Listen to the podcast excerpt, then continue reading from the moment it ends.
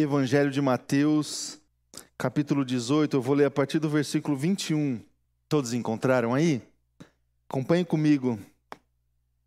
Texto de Jesus que diz assim: Então Pedro aproximou-se de Jesus e perguntou: Senhor, quantas vezes deverei perdoar o meu irmão quando ele pecar contra mim? Até sete vezes? Jesus respondeu: Eu lhe digo, não até sete, mas até setenta vezes sete. Por isso, o reino dos céus é como um rei que desejava acertar contas com os seus servos. Quando começou o acerto, foi trazido à sua presença um que lhe devia uma enorme quantidade de prata. Como não tinha condições para pagar, o Senhor ordenou que ele, a sua mulher, os seus filhos e tudo o que ele possuía fossem vendidos para pagar a dívida. O servo prostrou-se diante dele e lhe implorou: Tem paciência comigo, e eu te pagarei tudo. O senhor daquele servo teve compaixão dele cancelou a dívida e o deixou ir. Mas quando aquele servo saiu, encontrou um dos seus conservos que lhe devia cem denários. Agarrou e começou a sufocá-lo, dizendo: Pague o que me deve. Então o seu conservo caiu de joelhos e implorou-lhe: Tenha paciência comigo e eu lhe pagarei. Mas ele não quis. Antes, saiu e mandou lançá-lo na prisão até que pagasse a dívida. Quando os outros servos companheiros dele viram o que estava acontecendo, ficaram muito tristes e foram contar ao seu senhor tudo o que havia acontecido. Então o senhor chamou o servo e disse: Servo mau, cancelei toda a sua dívida porque você me implorou. Você não deveria ter tido misericórdia do seu conservo, como eu tive com você? Irado, seu senhor entregou aos torturadores até que pagasse tudo o que devia. Assim também lhes fará meu Pai Celestial, se cada um de vocês não perdoar de coração o seu irmão. Até aqui. Vamos orar, meus queridos. Coloque diante de Deus em oração, feche teus olhos e tenha um tempo pouco mais assim de qualidade aí na sua oração. Fale com Deus, fale com o Senhor. Talvez você ainda não teve um momento para fazer isso, ou não conseguiu se colocar diante de Deus em oração nesse culto. Faça isso agora, ore ao Senhor, ore pela palavra dele, para que ela tenha acesso aí no seu coração. Vamos orar. Senhor Jesus, obrigado, Pai, pela Sua palavra. Obrigado pela Sua presença aqui no nosso meio.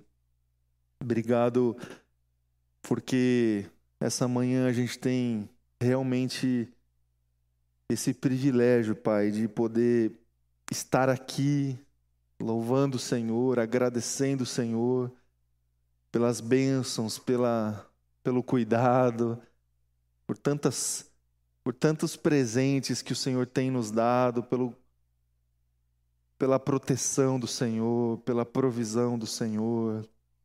Certamente, Pai, nós, cada um aqui, Pai, pode trazer à memória motivos de louvor e de gratidão, que tem a ver com o teu amor e o teu cuidado, Pai.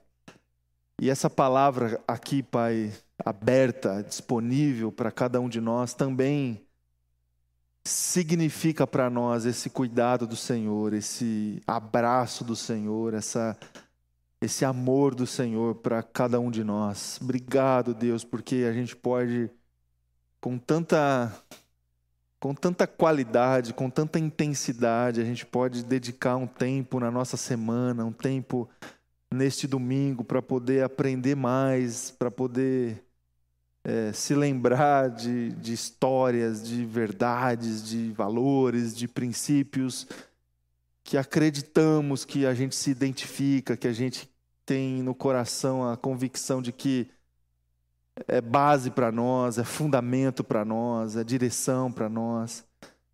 Pai, que essa palavra possa encontrar espaço na nossa vida e que ela chegue em nós pela ministração do Teu Espírito o Espírito Santo do Senhor. Que esse Espírito que está aqui no nosso meio tenha toda a liberdade aqui, Pai.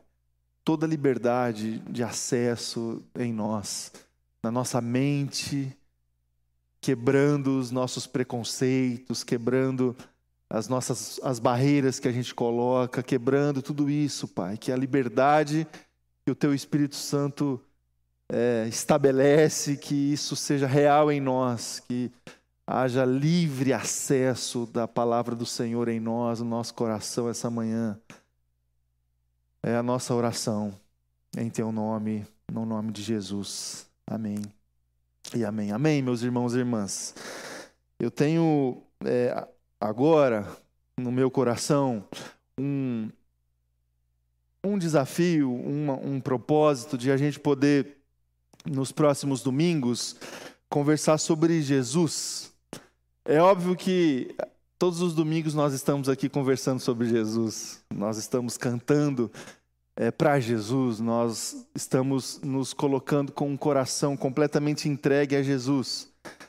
Mas eu quero é, expor aqui, a partir desse domingo, textos dos evangelhos que mostram é, ações valores, princípios de Jesus que a gente precisa, se desejamos seguir esse Jesus, se desejamos ter esse Jesus como nosso mestre, como o nosso professor, como o nosso Senhor, valores que a gente precisa é, assimilar, aprender, é, administrar no nosso dia a dia, as nossas rotinas, na nossa, na nossa agenda. E o viés, assim, a provocação que eu estou propondo aqui para que a gente se abra para falar novamente sobre Jesus. É esse, de como que Jesus se colocou ali no primeiro século com os seus princípios, com os seus valores, com o seu discurso, com a sua prática, rompendo com uma ordem já estabelecida de religiosidade, de condução de relacionamento, de condução é, de relação social e política da época do primeiro século. Como que Jesus, através das suas ações, através das suas palavras, através é, de como ele se comportou, como é que ele propôs uma nova ordem completamente radical. Completamente radical que, por um lado, chocou muita gente, e muita gente foi, é, se sentiu é, distante das palavras de Jesus, e por isso essas pessoas atacaram Jesus, e outras se sentiram acolhidas por esse amor diferente que nunca ninguém tinha ouvido falar, que nunca ninguém tinha recebido daquele jeito, daquela forma. Meus queridos, o amor de Jesus ali, quando ele compartilhou no primeiro século para os discípulos, para a comunidade religiosa, para a comunidade poderosa, política da época, o amor de Jesus rompeu completamente uma ordem já estabelecida. Você já deve ter ouvido falar nesse conceito da disrupção. Já ouviu esse termo? De algo que é disruptivo. O que é alguma coisa disruptiva? É alguma coisa que rompe com uma cultura já estabelecida e propõe uma nova ordem, e essa nova ordem é aderida, tem aderência na sociedade. Um exemplo clássico no, no, no meio aí da prestação de serviço e da tecnologia são os aplicativos é, que chamam carro para a gente se locomover, Uber. Uber se estabeleceu no mercado mundial dessa maneira completamente disruptiva. Existia uma ordem estabelecida para a utilização de um meio de transporte particular, o táxi, o ônibus, o metrô. A... E aí, a Uber chegou e estabeleceu uma nova ordem, mudou a maneira que as pessoas começaram a se locomover dentro das cidades. E tantos outros, tantos outros exemplos a gente tem desse conceito da disrupção. Quando chega alguma coisa e muda radicalmente alguma coisa que já estava estabelecida. Jesus, sobre esse ponto de vista da disrupção, também foi uma presença radical, revolucionária no primeiro século, porque ele rompeu rompeu com muita coisa que já estava estabelecida ali no primeiro século. Quase todos os embates de Jesus, quase todos os diálogos de Jesus, quase todos os momentos que Jesus teve ali com os discípulos e com as multidões que se colocavam ali à frente de Jesus, mostram para nós que lemos e que conhecemos essa, essa desconexão entre alguma coisa que já estava cauterizada no coração e na mente das pessoas e o que Jesus estava propondo. O Sermão do Monte é clássico, é um exemplo claro desse movimento de disrupção de Jesus. Vocês ouviram o que foi dito, eu, porém, vos digo. Ou seja, vocês têm aí uma maneira, uma cultura, um jeito que já está estabelecido no coração de vocês. Eu estou propondo outra coisa. Eu estou propondo uma nova leitura, um novo jeito de pensar, um novo jeito de agir, um novo jeito de se relacionar, um novo jeito de amar. Uma nova ordem, radical, completamente radical completamente diferente. Diferente. Por isso que chocou muita gente. Por isso que bagunçou a sociedade da época. Por isso que gerou muito conflito, muita resistência. Por isso que foi preso. Por isso que foi julgado. Por isso que foi entregue à cruz e morreu. Por isso. Se não fosse por isso, Jesus não morreria na cruz, meu irmão e minha irmã. Ninguém morre na cruz porque está seguindo a, a maré da sociedade. Ninguém morre numa cruz porque está dizendo só o que as pessoas querem ouvir. Só morre na cruz quem está incomodando quem está bagunçando, quem está tocando em, em áreas já estabelecidas na sociedade, e Jesus fez isso.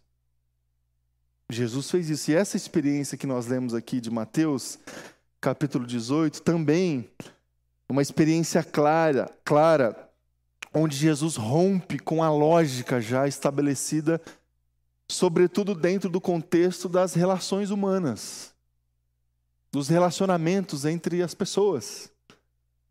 E aí surgiu aqui uma questão exposta pelo apóstolo Pedro de alguma coisa que já estava ali é, na mente, no dia a dia deles. E eu imagino, especialmente os discípulos, quando eles começaram a caminhar com Jesus no dia a dia ali, e aí Jesus apontando para eles um novo caminho sempre, apontando para eles o, essa, esse novo jeito do amor, esse novo jeito da misericórdia, esse novo jeito do acolhimento dele. Eu imagino que os discípulos tinham muita curiosidade para saber de, dos outros temas.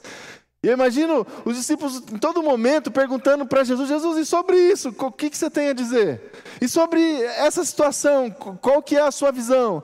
E o apóstolo Pedro chega para Jesus com uma questão: Jesus, é, sobre relacionamento, Jesus. Quando alguém, é, quando alguém fere o nosso coração, quando alguém é, pisa na bola com a gente, quantas vezes a gente tem que perdoar essa pessoa? Até sete vezes, porque certamente esse era o modelo ali da, estabelecido das relações. Ó, você perdoa a pessoa até sete vezes. Depois disso, aí não tem jeito. Aí não tem jeito. A gente até encurtou um pouco esse negócio dos sete vezes, né? A gente vai ali até três no máximo, né? No máximo, uma, duas, três, já, já, aí já é demais. Mas lá era sete. E aí Jesus responde para o Pedro: não, não é sete, é setenta vezes sete. Setenta vezes. Aí eu fico pensando o Pedro tentando fazer a conta ali na hora. Pensa. Setenta vezes. Eles não tinham muito assim, estudo, né? É, mas o que Jesus respondeu para o apóstolo Pedro foi: Pedro, é outra coisa. É, vocês devem perdoar o irmão, os irmãos de vocês, todas as vezes que eles pecarem contra vocês. Todas as vezes que eles pecarem contra vocês. Meus irmãos, é, o que Jesus está propondo aqui para o apóstolo Pedro é algo completamente diferente.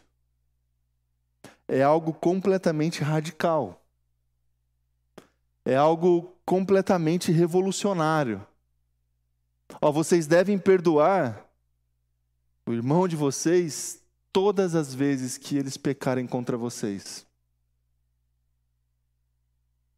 E aí, para dar base para o argumento de Jesus, ele coloca ali, através de uma parábola, aquilo que iria acontecer com a própria vida dele, na relação que ele tinha com as pessoas, com todos nós. E aí, assim, quando Jesus conta essa parábola do servo impiedoso, é, a gente não tem contra-argumento com esse novo modelo proposto de Jesus da prática do perdão. Não tem. Irmãos, como nós é, organizamos aqui a nossa, a nossa vida e as nossas relações? Vamos para a vida real, para a vida prática. Certamente você já teve e tem alguns problemas com pessoas, é, com amigos, com familiares, com irmãos e irmãs da igreja. Essa a nossa vida, na nossa semana, na vida real ali do trabalho, do, da faculdade, da igreja. A gente vai conduzindo as nossas relações e nós não somos assim máquinas que que não se afetam com uh, um, um, olhar diferente, uma resposta mais ríspida, uma frustração, algo, uma expectativa que a gente alimentava em relação a uma pessoa que não foi suprida. Nossa vida é dessa maneira. Dessa maneira. A gente vai guardando e a gente vai explodindo. A gente guarda ressentimento, a gente guarda culpa, a gente guarda frustração e a gente explode isso e isso afeta as outras pessoas. A gente explode é, violência, a gente explode uma palavra errada, a gente explode uma palavra torta, a gente explode um palavrão, a gente explode o tempo todo, e isso afeta as outras pessoas. E nessa nesse embaraço que são as nossas relações, a gente vive a nossa vida no campo dos nossos relacionamentos tendo que vez ou outra pedir perdão ou perdoar ou se afastar para deixar o assunto aí morrer com o tempo. A nossa vida é dessa maneira, a gente vive a nossa vida dessa forma, conduzindo as nossas relações e alimentando no coração e nas nossas emoções culpa e ressentimento, frustração, alegria, é, expectativa e um monte de coisa. E Jesus está aqui no capítulo 18 do Evangelho de Mateus falando exatamente sobre isso, sobre como que a gente organiza as nossas relações, sobre a perspectiva dessa nova ordem de Jesus, desse amor revolucionário de Jesus. Esse amor de Jesus que nos orienta e que nos, que nos impulsiona a perdoar o tempo todo, a reatar o tempo todo a reconciliar o tempo todo. É isso que Jesus está falando aqui para os discípulos. Nessa dúvida que a gente tem de até quando, Senhor, eu devo aguentar? Até qual que é o limite, Senhor, de desgaste que eu posso conduzir os meus relacionamentos? Até onde eu vou? O que, qual que é a minha parte? Qual, qual que é o meu papel?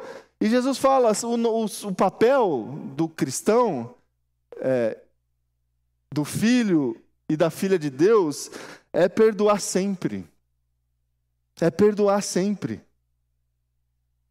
É compartilhar essa misericórdia do Senhor sempre. E, meu irmão e minha irmã, esse é um desafio gigantesco, assim, para nós.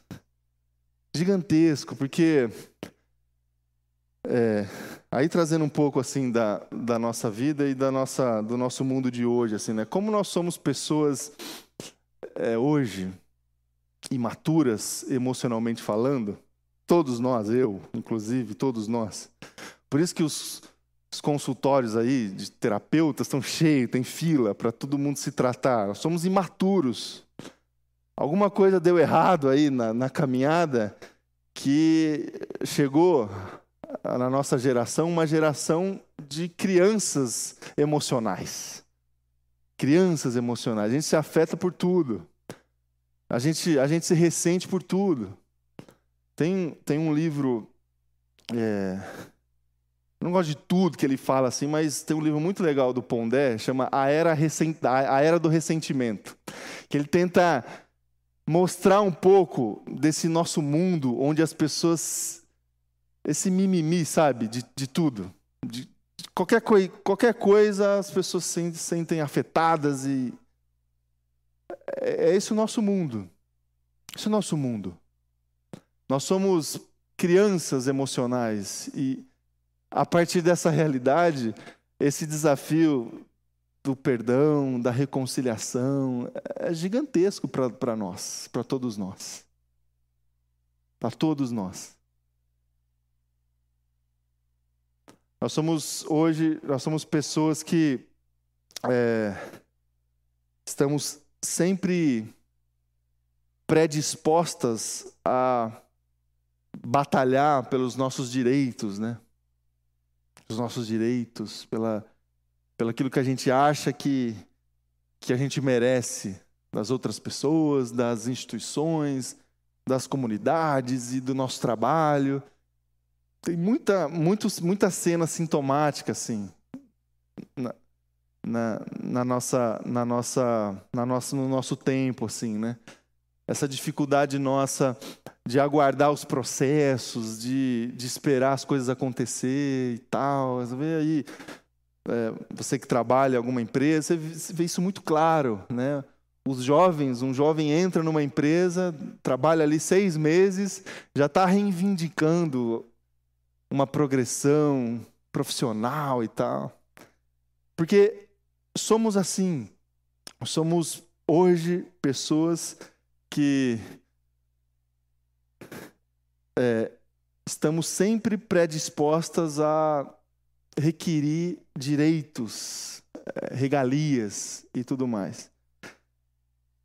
No Evangelho, meu irmão e minha irmã, no contexto da palavra de Deus, sobre essa perspectiva do amor de Jesus, a gente precisa, a gente precisa é, ir para além dessa imaturidade emocional e relacional para viver uma outra realidade que Jesus está nos propondo. Outra realidade que Jesus está nos propondo. E olha, e olha, Jesus não nos propõe uma, um exercício de misericórdia e de perdão e de amor baseado apenas num, num padrão que ele colocou. Ó, vocês devem perdoar agora 70 vezes 7. Ou seja, vocês devem perdoar agora todas as vezes que alguém cometer algum pecado contra vocês. Jesus não faz apenas isso. Jesus não estabelece apenas um novo padrão, mas Jesus se coloca como esse novo padrão quando conta a parábola do servo impiedoso. Essa parábola é das mais claras, objetivas e simples dos evangelhos. Conta que um servo que devia uma enorme quantidade de dinheiro para o seu senhor, uma quantidade de dinheiro assim impagável, sabe? Aquela impagável que você que você deixa lá, deixa lá, deixa rodando lá. Essa, essa era a dívida do servo, não dava para pagar. Aí ele chega para o seu senhor: Senhor, tem misericórdia de mim. Não, um dia eu pago, eu não tenho dinheiro hoje, tem misericórdia. O Senhor teve compaixão desse servo, perdoou esse servo, acolheu esse servo. Esse servo sai da presença do Senhor e encontra um conservo uma outra pessoa que estava hierarquicamente abaixo dele, e essa pessoa devia para ele uma quantidade muito menor daquela que ele devia para o Senhor. E esse servo não teve a mesma compaixão, a mesma misericórdia que recebeu, ele não repartiu, ele não transferiu. É, esse, essa passagem do amor de Deus não aconteceu no coração. Ficou ali bloqueada na arrogância, no orgulho, no egoísmo. E esse servo não perdoou o seu conservo, mandou prender. E aí o Senhor lá na ponta da hierarquia fica sabendo e aí se ira com esse servo e encaminha esse servo aos torturadores. E esse é o final da história. Uma história e uma parábola com um final triste, trágico, completamente trágico. E ensinando os discípulos, e ensinando a mim e a você alguma coisa que é muito corriqueira, meu irmão e minha irmã, na nossa vida. A condução das nossas relações a nossa capacidade de perdoar o outro, a nossa capacidade de compartilhar não uma, uma misericórdia nossa, não um amor nosso, não uma compaixão nossa, mas de compartilhar um amor, uma misericórdia, uma compaixão que a gente recebeu. que veio até nós. A gente, tantas vezes, a gente não consegue compartilhar esse amor que passa. E o final é trágico. A consequência é séria. É séria. Assim também lhes fará o meu Pai Celestial se cada um de vocês não perdoar de coração o seu irmão. A consequência é séria. O final pode ser trágico. Palavras de Jesus.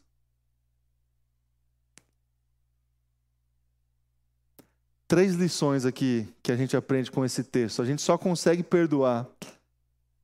A gente só consegue transmitir misericórdia é, porque a gente recebeu perdão e a gente recebeu misericórdia.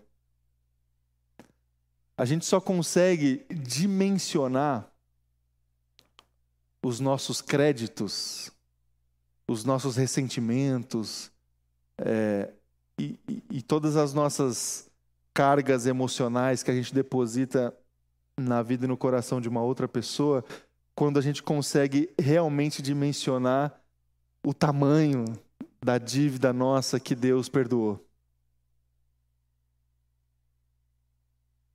A gente só consegue perdoar o outro a partir do momento que a gente se coloca diante de Deus com um coração completamente aberto a esse perdão e a esse amor de Jesus.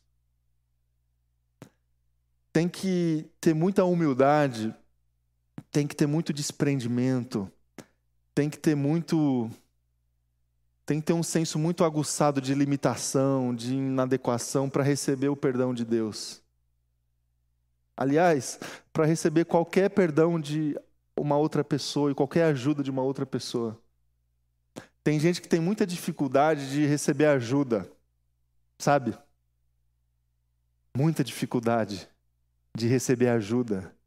Pessoa muito autossuficiente, pessoa muito dona de si mesma, pessoa muito no controle das coisas, como normalmente somos, mas tem gente que parece que é mais, tem dificuldade de, de receber, de, de reconhecer limitação, de, reco de reconhecer, ó, isso eu não sei fazer, isso, isso, isso eu não consigo.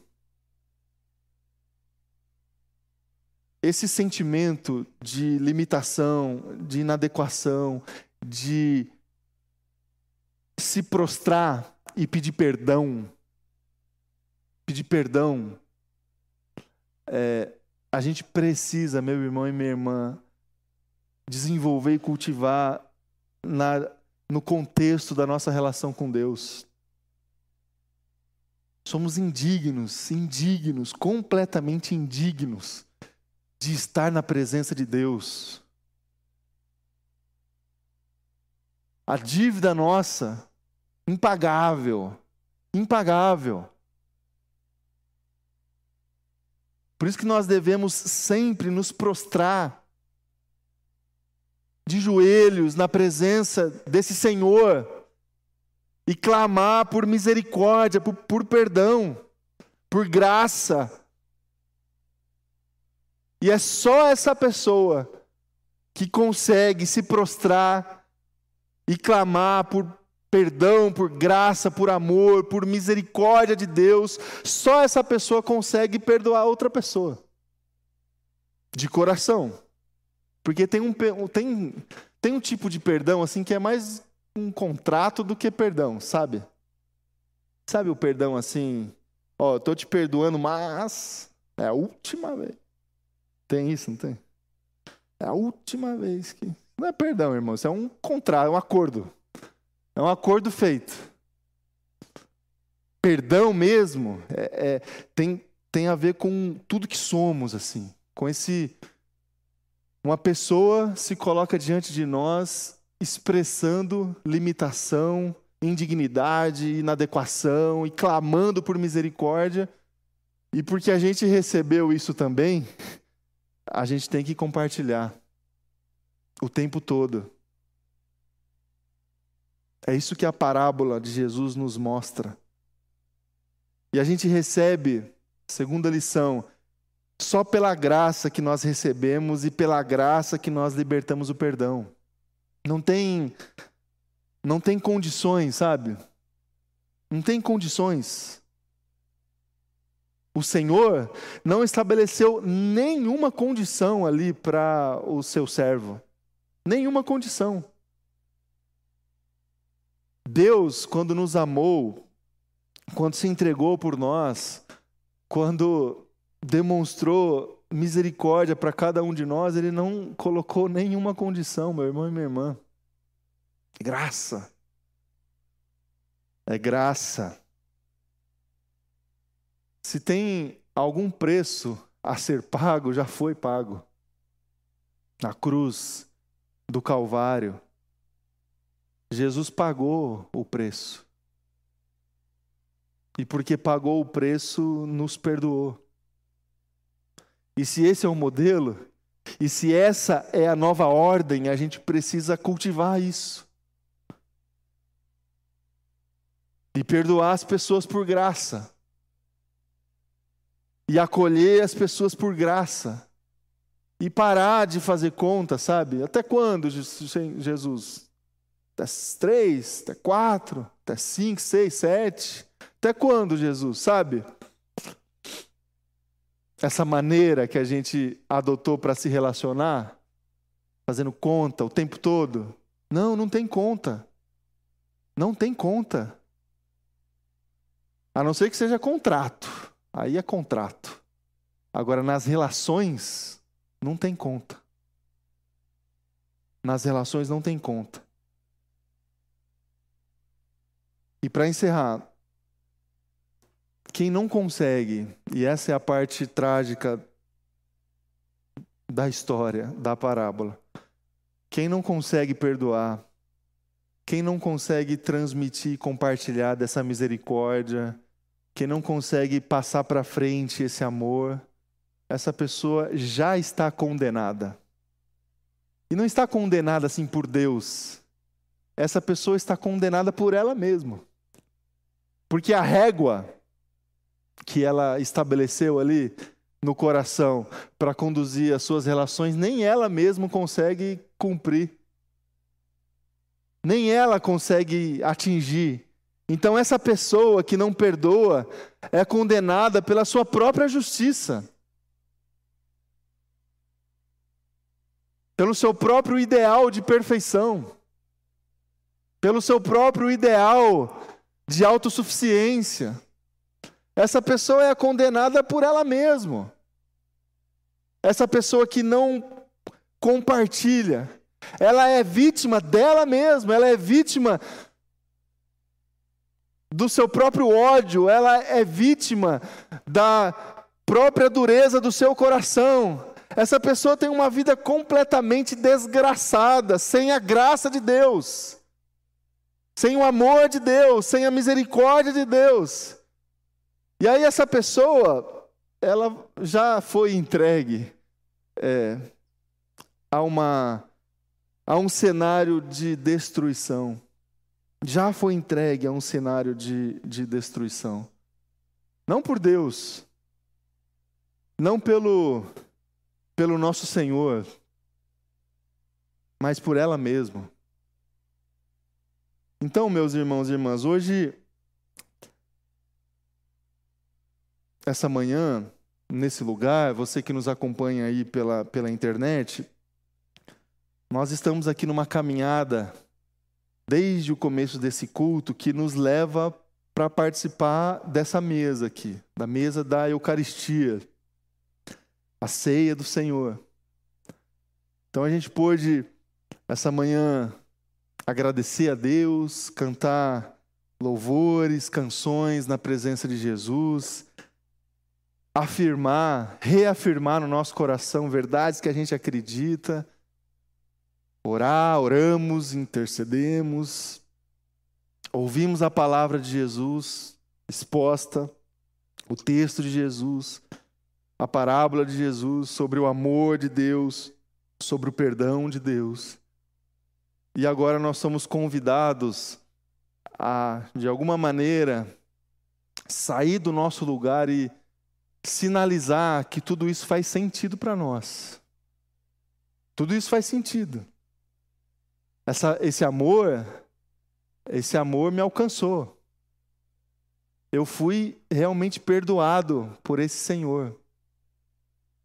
E quando a gente for participar dessa mesa, nós estaremos no ápice desse nosso momento de celebração, onde nós estaremos reafirmando que esse amor faz sentido para nós. Que esse perdão é o modelo que a gente precisa adotar nas nossas relações. Por mais difícil que seja, por mais desafiador que seja, porque nós não estamos acostumados a esse nível de maturidade relacional, nós estamos completamente nivelados por baixo nas nossas dificuldades emocionais, nos nossos ressentimentos, nas nossas culpas, mas a gente precisa ir além, ir além e viver num nível de maturidade que Jesus nos propõe através do seu amor. Amém. Eu convido você a se colocar em pé, convido o pessoal da banda e também os presbíteros, presbíteras, para estar aqui comigo, para a gente participar desse momento da ceia do Senhor.